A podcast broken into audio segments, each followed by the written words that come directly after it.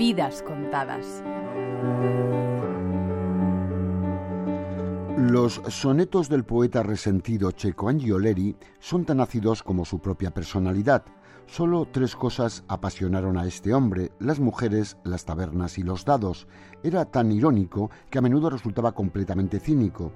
Su abuelo fue durante algún tiempo banquero del Papa Gregorio IX, que gobernó la Iglesia allá por el siglo XIII. El padre de Checo fue a la guerra escoltado por su propio hijo. La familia era güelfa, o sea que en las largas pendencias medievales entre los gibelinos, que apoyaban el poder del emperador, y los güelfos, que apoyaban el poder papal, los Agnoleri batieron sus armas por la primacía de la Iglesia. Checo Agnolieri nació en Siena, en Florencia conoció a Dante Alighieri, de hecho lo menciona en varios de sus sonetos. Con el autor de la Divina Comedia luchó en el mismo bando y codo con codo en la batalla de Capaldino, y entre mosquetazo y sablazo, en las calmas chichas intercambiaban sonetos. Luego se enemistaron por sus diferencias literarias. Checo era rebelde y lo desterraron de Siena en varias ocasiones. Eso y las batallas aquí y allá le permitieron viajar por Italia entera. Contrajo deudas y tuvo que vender una viña para obtener alguna liquidez. Exactamente obtuvo 700 liras y esa es la última noticia que podemos tener de Checo Angioleri. No es mucho, aunque también sabemos que tuvo cinco hijos que a su muerte renunciaron a la herencia porque estaba demasiado grabada con cargas. No sabemos quién fue la madre de esos hijos, pero sí a quien amó durante toda su vida a una tal Bequina, a pesar de que se pasaba todo el tiempo regañándolo.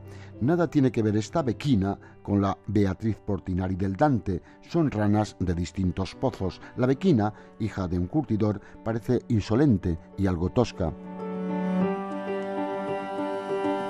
Si por algo nos interesa este hombre es por lo que su poesía tiene de diferente. En el Trecento, la poesía estaba dominada por lo que se llamó dolce stil novo, que presentaba el amor con sutil delicadeza y refinada elegancia, pero Checo componía versos provocadores que elogiaban la pasión terrena. El soneto por el que ha pasado a la historia comienza así: Si yo fuera fuego, incendiaría el mundo. Ese soneto pertenece a la tradición goliárdica, dada al exabrupto, al improperio y a la mofa de las convenciones.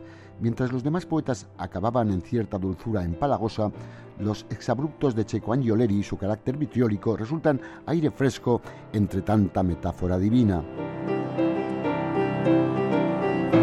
Checo Angiolieri injuriaba el universo, maldecía el mundo sin parar barras ante nada. Cuando murió su padre, celebró en varias composiciones su muerte, pero su madre tampoco se libra de sus mandobles de descastado, por eso sus contemporáneos pensaban que estaba poseído por los demonios. Con esos antecedentes, no es extraño que lo envidieran los románticos. El escritor simbolista francés Marcel Schwab, en sus vidas imaginarias, lo llama poeta resentido. Gonzalo Ujidos, Radio 5, Todo Noticias.